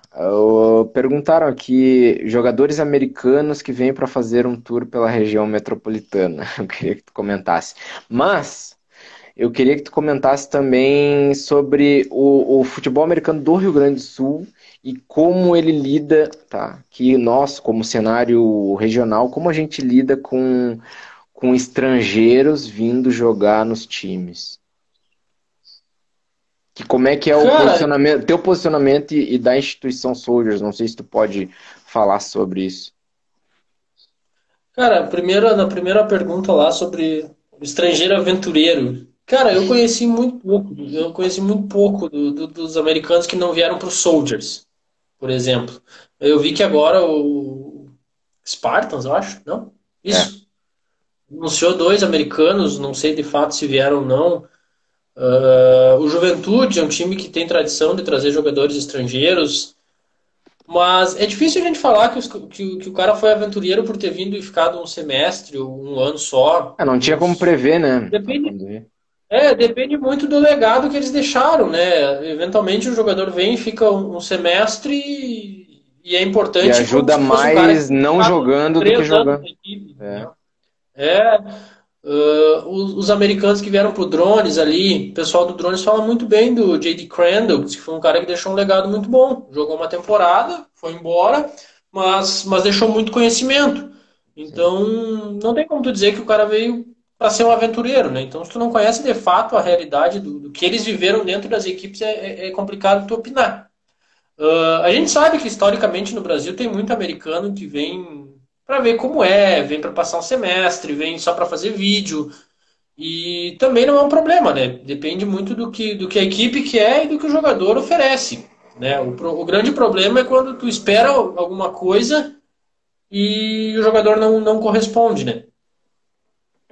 Uh, a segunda pergunta era sobre a, postura dos Soldiers, né? Cara, eu não, eu não, não e posso como é que tu enxerga isso no cenário gaúcho? Tu acha Tu acha importante, tu acha interessante os times uh, trazerem jogadores americanos?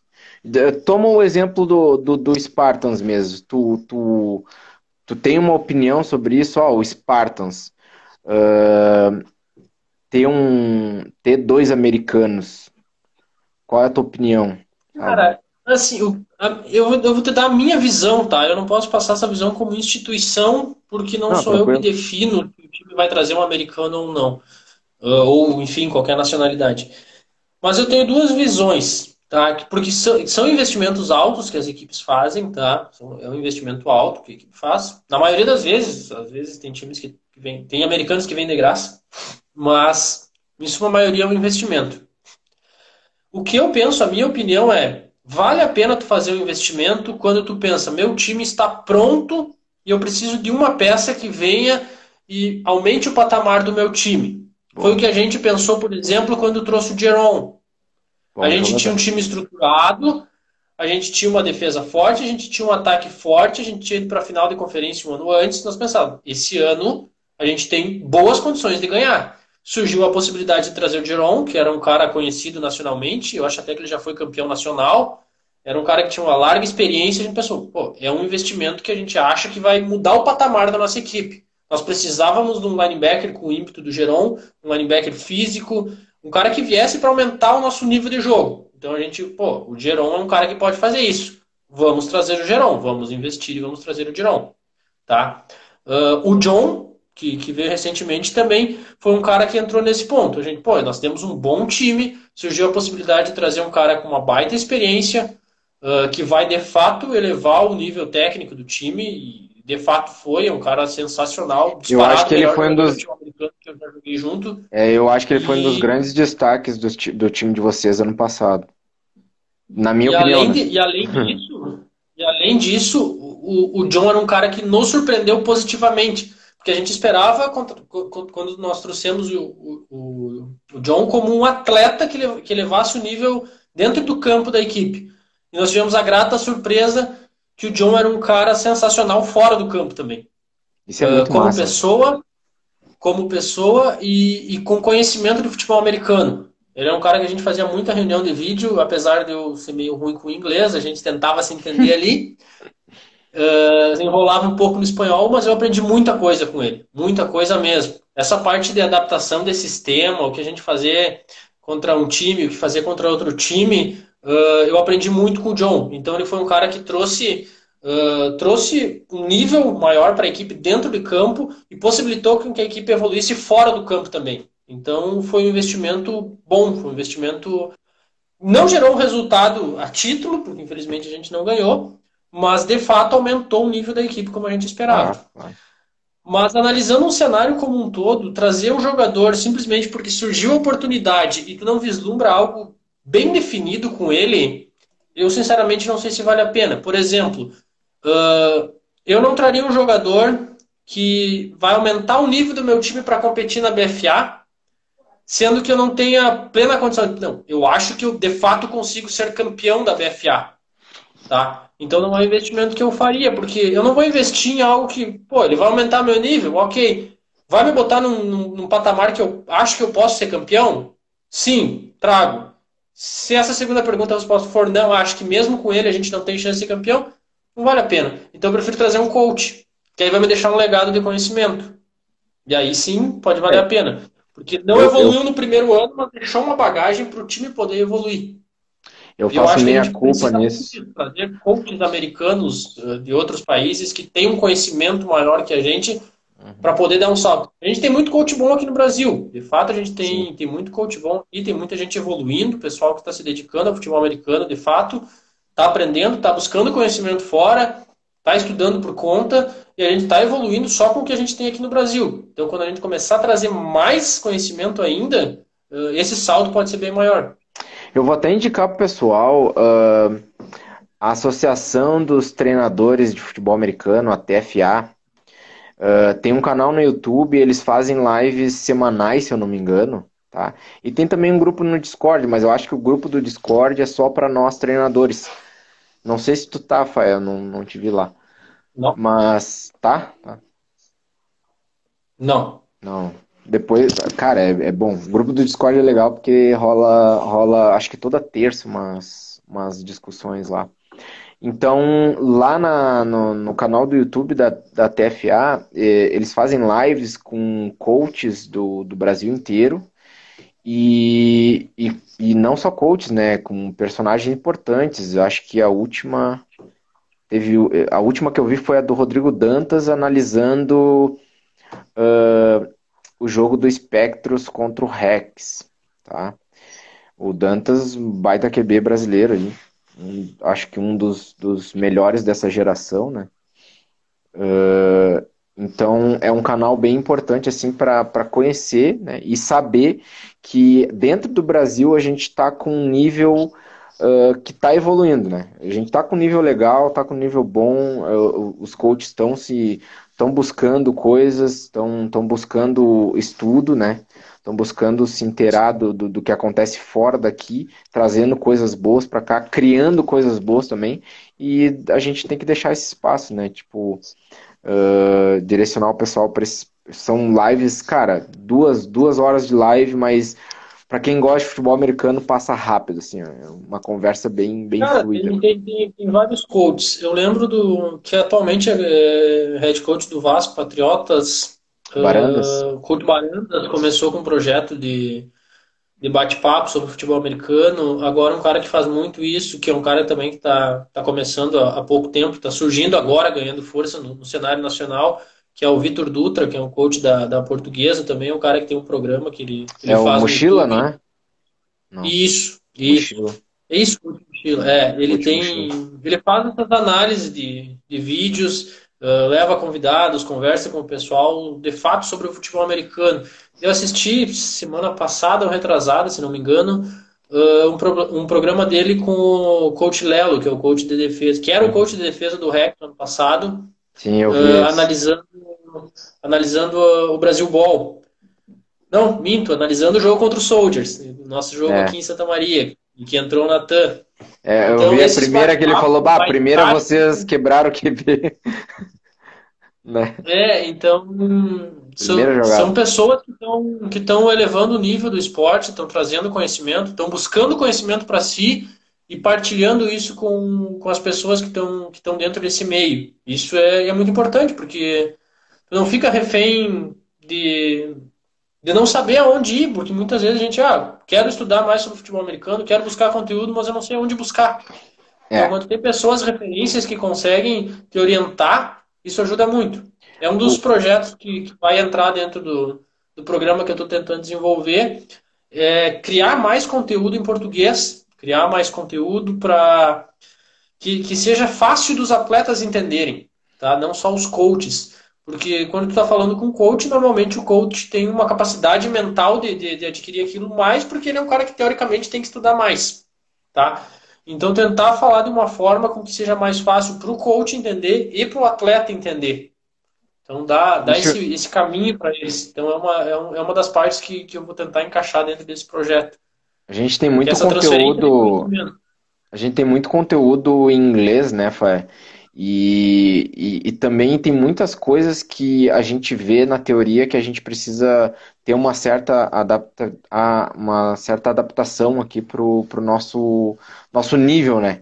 Porque se for parar para pensar assim, eu acho que o nosso nível. Eu vou falar Rio Grande do Sul porque nacional, enfim, acho que é mais misturado. Mas nosso nível regional aqui, cara, eu vejo high school para baixo high school, tipo, bem, bem forte, tá? Por exemplo, um time bem forte, high school, e Piuí, Piuí acima, sabe? Então... É que tem, tem, na verdade, tem, tem N pontos que diferenciam isso, né? A gente fala muito, ah, o cara começou desde cedo a jogar futebol americano e tem um conhecimento maior. De fato, isso é um fator que conta muito, pesa bastante. Mas uh, é que lá, lá nos Estados Unidos, o pessoal almeja de fato ser jogador de futebol americano. Então, muita gente assim. lá almeja aquilo como profissão. O pessoal lá nasce, se desenvolve e almeja o futebol americano como sua profissão. Aqui a gente ainda não almeja o futebol americano como profissão. Tá? Uh, não é um hobby, tá? não é um hobby. Tem muita gente que, que consegue sobreviver no futebol americano, Provavelmente ninguém da geração atual, nos dias de hoje, fique rico com o futebol americano aqui. Só gasta, né? salário, ninguém ganha salário do habitante. Só gasta. Uh, tem gente que vive aqui no futebol americano aqui no Brasil, isso é bom, porque é um sinal que o esporte está crescendo de fato. Mas a gente não mira quando criança lá, ah, eu quero, meu sonho é ser jogador de futebol americano. Tu não vê isso hoje. Tu, na verdade, tu até começa a ver crianças ah, eu quero jogar futebol americano. Mas tu não vê isso sendo um estilo de vida, como tipo, Uma ah, eu quero ser jogador de futebol americano como minha profissão. Tá? Então isso acaba deixando a gente mais atrasado, isso é fato. Então é um dos pontos que deixa a gente no nível um pouco mais baixo que dos Estados Unidos. É complicado, né? né comparativo de tudo. Cara, tem uma pergunta aí. bem interessante aqui do, do Eric, uh, direcionada a ti, que é coordenador defensivo do, do, dos times especiais dos Soldiers. Antes disso, eu só quero fazer um adendo. Uh, que eu, eu, vejo aqui no Rio Grande do Sul uma certa. Eu não sei se é uma atitude coerente com o nosso, o nosso cenário, sabe? Uh, de jogadores que estão em algum time e, e se sentem que eles precisam ganhar dinheiro daquele time, sabe? Ah, eu só vou jogar se ganhar alguma grana. Ou tipo, ah, eu, eu fui vice-campeão do galchão, ou sei lá, fui campeão do galchão, agora só jogo por dinheiro.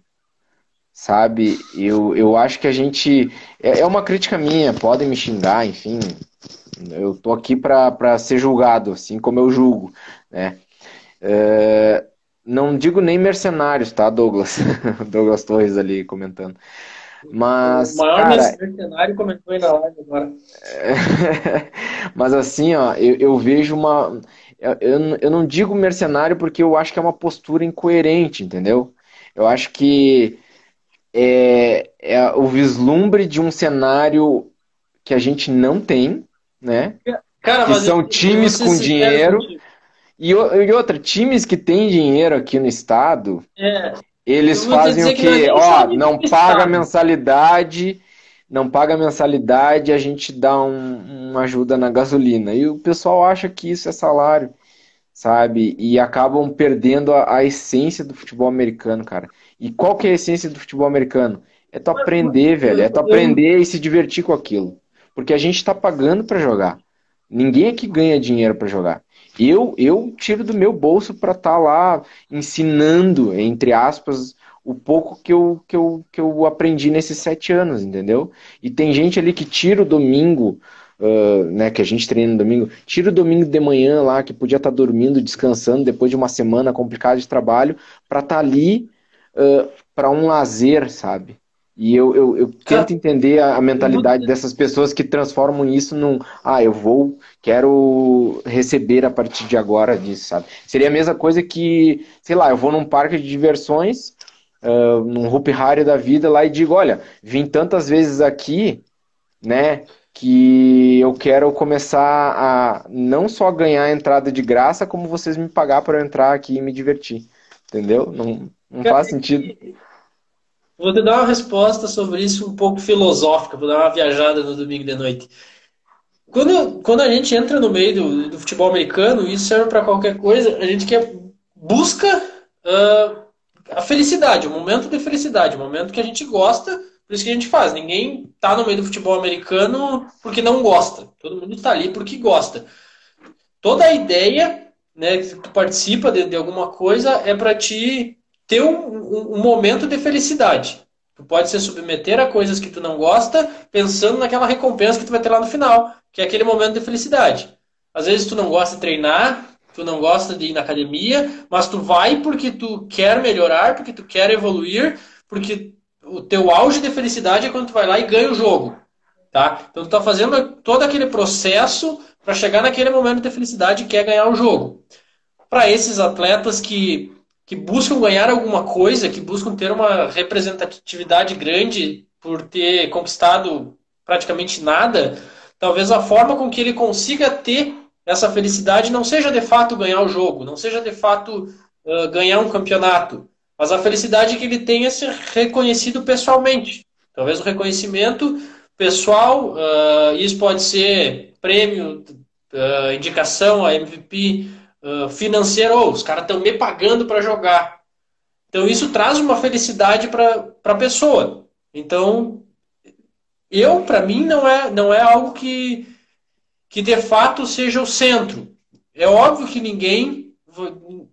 A maioria das pessoas, no caso, ninguém é, é subjetivo, mas a maioria das pessoas não discorda. Quando tu recebe um elogio, quando tu recebe um incentivo, isso te motiva mais, isso te dá uma sensação de felicidade, o reconhecimento.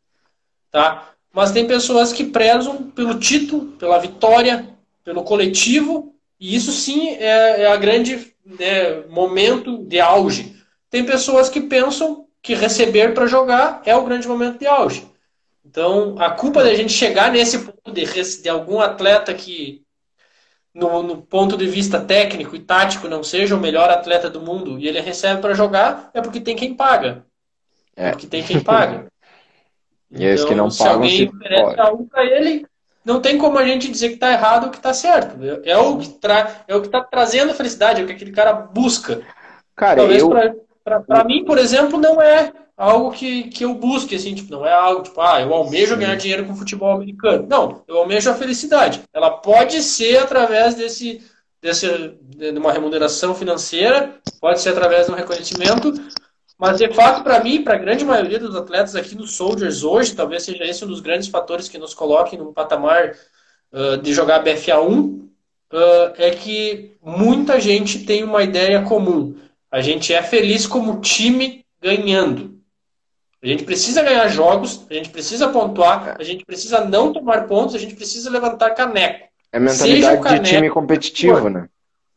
É, seja a competição que for, independente de, de ser considerada nível alto, ser considerada nível baixo, num treino, na academia, em qualquer lugar, a gente quer ganhar. É aquela batalha que importa, é aquilo que traz a grande felicidade dentro do meio do futebol americano para muita gente aqui no Soldiers. E talvez esse seja um diferencial que coloque a gente em outro patamar.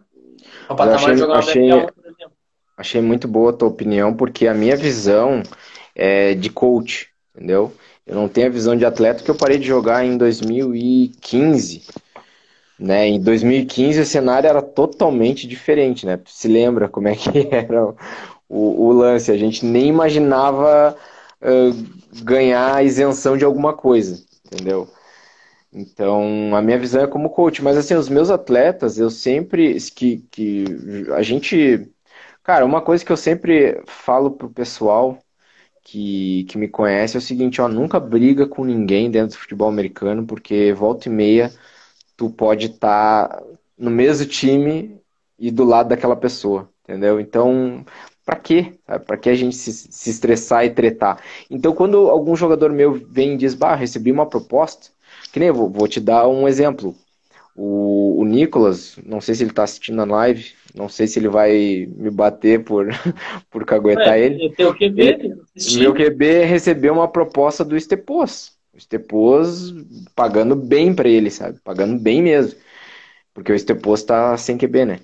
E, e o Nicolas chegou para mim e falou: oh, Eu quero saber qual a tua opinião. Eu falei, cara, se vai te fazer. Foi exatamente o que tu falou. Se vai te fazer feliz, vai, cara. Esse dinheiro para mim iria me fazer feliz, eu falei para ele. Falei, olha, iria me fazer muito feliz. E se tu acha que tu vai conseguir jogar no teu nível lá, porque eu, eu considero que ele já esteja num patamar uh, adequado, né, para dar um salto ali, porque acho que ele, acho que eu não tenho muito mais que que passar de conhecimento para ele, sabe? Já, ele já entende como é que funciona a minha cabeça, já consegue colocar isso dentro de campo, sistematizou, uh, fez o sistema dele mesmo uh, de jogo, de leitura e tal, de read. E, e eu falei para ele, cara, vai. Assim como eu falo com todos os jogadores que chegam para mim e dizem, ó, vai se é o que te faz feliz. As portas estão abertas é, para voltar. Tem muito, a gente tem ainda muitas, muitas equipes que querem prender o atleta. Tipo, é. ah, tu não deve ir, tu tem que ficar aqui, a gente te ensinou, aqui que tu começou, aqui que é teu time.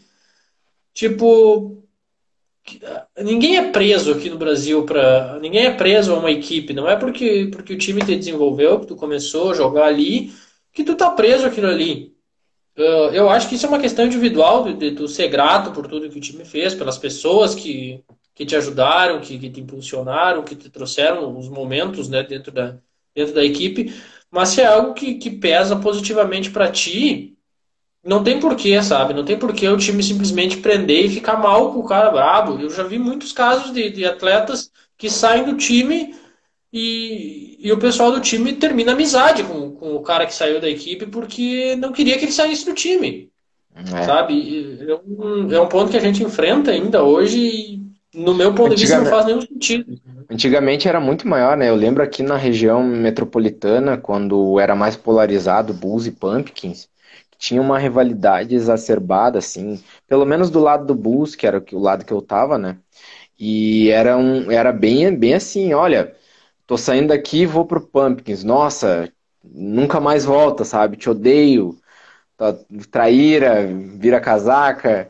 E hoje eu fico pensando assim, bom, então né, o destino me trouxe pro, pro rival do, do, do, time que eu comecei, sabe? E eu não vejo assim, cara, eu não vejo uh, como rivalidade, porque, velho, é a mesma coisa que dizer que Grêmio e Inter são rivais. Ok, são rivais, tá? Pegando o soccer.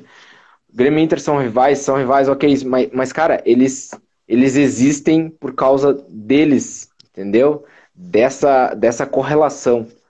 Então, por isso que eles também se tratam como co-irmãos. E, e, e, isso que eu, que eu acho interessante a gente começar a partilhar essa ideia aqui no Estado, sabe?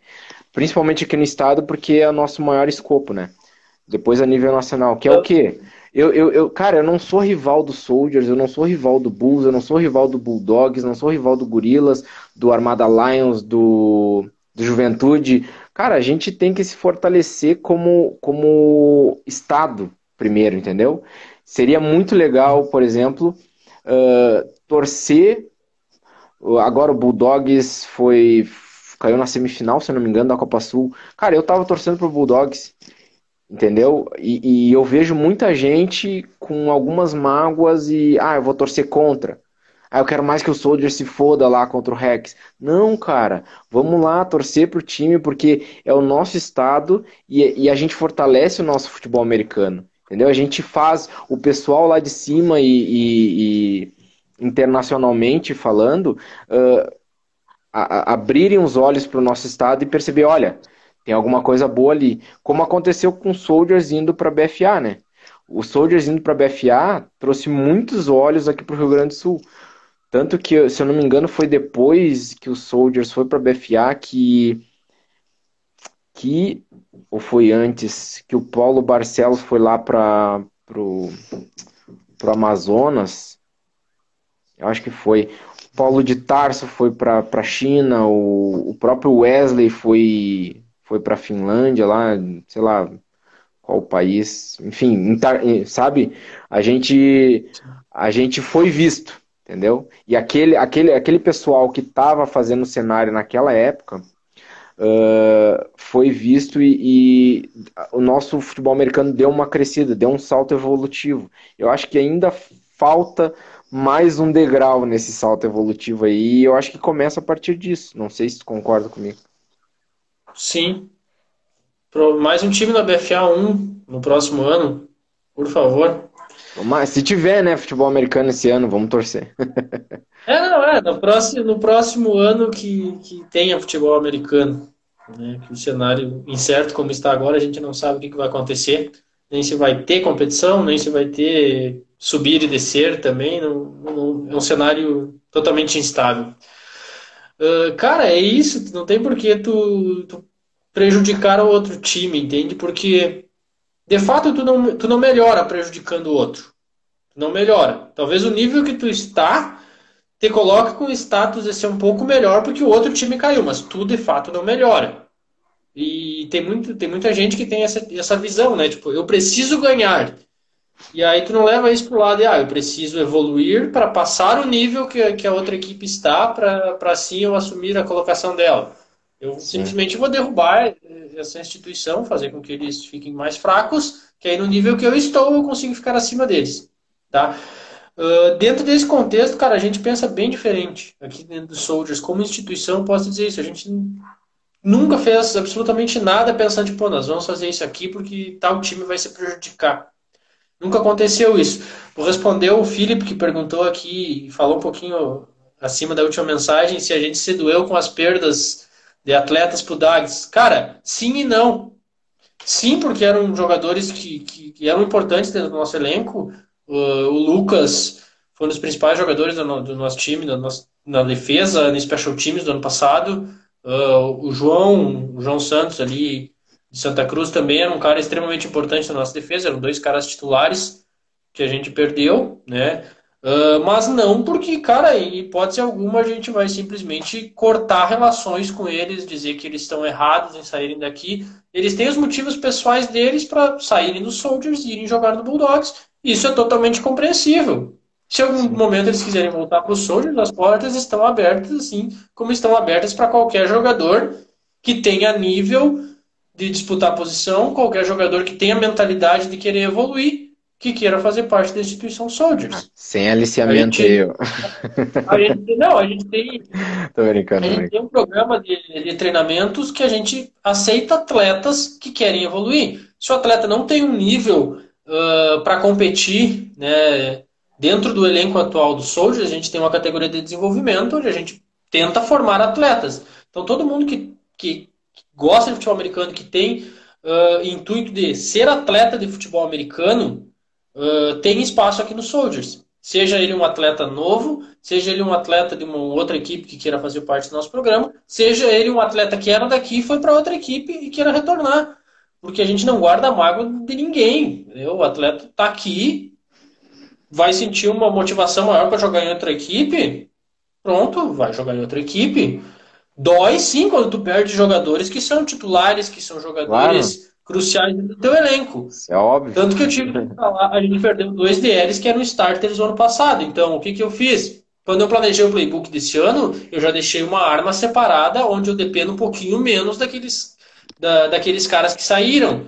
Onde eu, eu, eu, eu vi que no meu elenco eu tenho menos recursos dentro de uma posição. Bom, então eu preciso montar alguma coisa que não exija algo que eu não tenho dentro do meu elenco. Eu tenho outras peças, tenho outras características, então eu vou estruturar o meu sistema para isso. Mas, em hipótese alguma, julgar os atletas por terem saído do time. Isso não, não faz sentido nenhum para mim.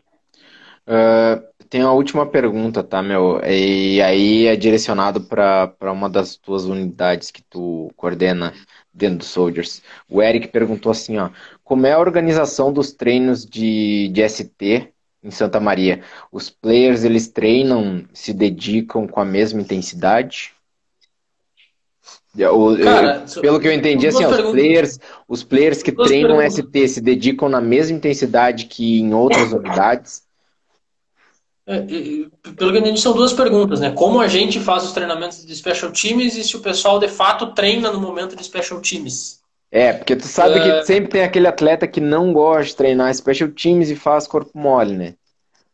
Tem, sim. Isso Sempre tem, tem qualquer tem time. Todas equipes em todos os níveis. Não só nível gaúcho, sim. não só nível região sul, não só nível Brasil, mas como Estados Unidos e outros países.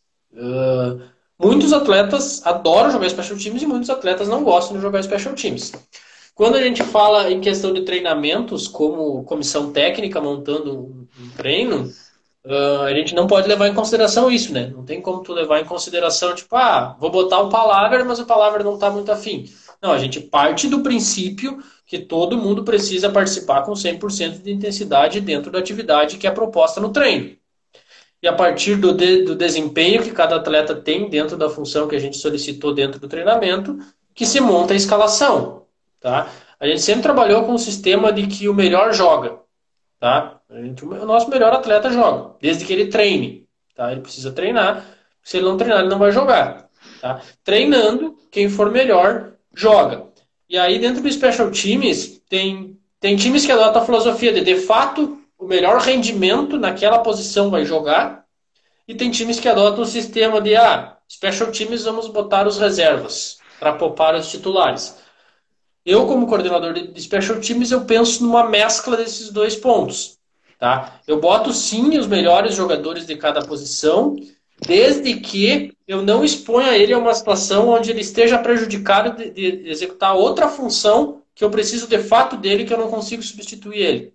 Por exemplo, dá um exemplo bem que, que não existe, tá? Mas é um exemplo que fica fácil de entender. Eu tenho um free safety só no meu elenco e ele é o meu melhor gunner mas eu tenho só um free safety no meu elenco. Eu não posso expor ele a todos os punches, uh, dar um, uma fadiga muscular para ele, dar um risco maior de lesão por estar em campo em mais situações e arriscar perder ele uh, de um sistema onde eu só tenho ele. Se eu perder ele, eu preciso mudar tudo e aí aquela, aquele gunner que vai chegar a duas jardas depois dele não vai ser tão prejudicial quanto não ter um safety ter que improvisar um outro jogador na função dele que talvez sendo uma big play a gente perca o jogo. E se tá? isso acontecer então, no ataque, se tu tiver um jogador muito importante do ataque e só tem um, digamos, um wide receiver e só tem ele, tá? Só ele ali de, de playmaker e ele também é um playmaker de retornador. Uh, como é que acontece essa troca de, de informações? O coordenador ofensivo de vocês chega e diz para ti, olha, não coloca ele e tal. É, não, é muito. Na verdade, isso é muito variável, né, cara? Isso é muito variável. A gente sempre tenta ter opções. Sempre tenta. Não lembro da gente ter chegado a uma situação tipo, ah, esse cara precisa fazer tudo. Eu não lembro da gente ter ser colocado nessa função, né, nessa situação, onde um jogador tem que executar várias funções e só tenha ele para executar isso. Então, o nosso recebedor, o nosso retornador principal ano passado foi o Adner, e o Adner era, eu acho que foi o receiver que mais fez touchdown no time, antes da lesão, do, depois da lesão do Becker. Então, então é bem, bem variável. A gente tem nesse ponto que tu, que tu comentou agora, a gente tem recursos, né? O nosso retornador era o Adner, e na posição do Adner a gente ainda tem o Becker, a gente tem o Natan, a gente tem o Fabiano, uh, tem uma gurizada nova que está começando agora. Eu acho que tem. A posição que mais tem gente dentro do nosso elenco é a posição do receiver. Então, é. nós não enfrentávamos esse, esse problema. Cara, eu acho que era isso, meu. Para um primeiro programa, acho que foi, foi excelente a nosso bate-papo.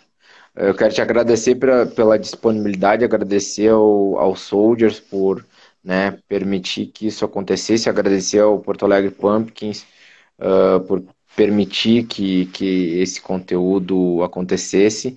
Eu quero fazer um apelo para os coaches aí do estado uh, que me procurem para a gente bater esse papo, só, só trocar uma ideia, se conhecer, uh, se fazer, se conhecer, ser, ser conhecido pela comunidade do, do FA, né? E trocar uma ideia, trocar uma ideia. Eu tô, quem não tiver meu contato, eu tô lá no, no enfim, o pessoal tem meu contato, alguém, alguém tem meu contato. Então eu quero agradecer Faé, obrigado pela disponibilidade, Soldiers, Pumpkins, e quer dar uma palavra final aí, falar os patrocinadores e tal? Cara, eu só vou reforçar o pessoal que puder entrar lá no meu perfil, Maurício Faia 31. Uh, responder o questionário vai ajudar bastante para essa pesquisa inicial, para o pro projeto de, de consultoria. Tá? Então, quem puder entrar lá no meu perfil e responder o questionário, eu vou, vou postar em, nos grupos, tá? Para tentar ter uma abrangência maior e entender um pouco mais sobre, sobre todos os times de fato. Tá? Ressalto que as informações não são só para mim, não são informações que vão dar uma vantagem ao soldiers, não tem absolutamente nada ligado à instituição, tá? É uma pesquisa individual e particular minha, é um projeto meu, não é do, do Santa Maria Soldiers, tá? Não tem vínculo com os Soldiers, é, é algo exclusivo meu, tá? Então não se preocupe quanto a isso. Uh, vou aproveitar o espaço também para agradecer aos patrocinadores dos Soldiers que, que são quem de fato mantém a instituição ativa, né? A gente está tá passando por um momento de, de, extrema dificuldade né, no cenário nacional, no cenário mundial, com, com a pandemia da, da Covid-19. Se não fosse os patrocinadores mantendo a parceria, uh, cooperando financeiramente na parte da mídia, uh, trocas, né, que, que é o que a gente sempre busca com nossos patrocinadores, tá? Uh, os Soldiers estaria sentindo muito mais o baque. Uh, mas a gente tem um time muito bom de, de patrocinadores que estão nos apoiando. Uh, vou citar nossos apoiadores, que é a construtora Anima, uh, o Cicred Região Centro, a Cultura Inglesa, o Banco de Imóveis, o Santorim Play Lounge, a Qualitar Farmácia de Manipulação, a Academia Supreme, a Porsche Barber Club e a Prefeitura de Santa Maria, que através do Proesp nos, nos ajuda muito de, de um bom tempo já que facilita muito a vida do, do, Santa Maria Soldiers aqui em Santa Maria. Então, são, são as pessoas né, que, que comandam essas empresas que de, fa de fato fazem a instituição Santa Maria Soldiers andar. Então era isso, pessoal. E, muito obrigado pela... muito feliz pelo teu convite. Pelo teu convite, bater um papo. Tamo junto. Nada melhor que, que, a estreia ser um, ser um grande amigo, né? Uh... É. Então é isso, pessoal. Muito obrigado aí por quem assistiu, né? Uh, sigam, me sigam lá no Instagram, Rodrigo Palaver. Sigam Maurício Faé no Instagram, é Maurício Faé 31, né? 31? Isso.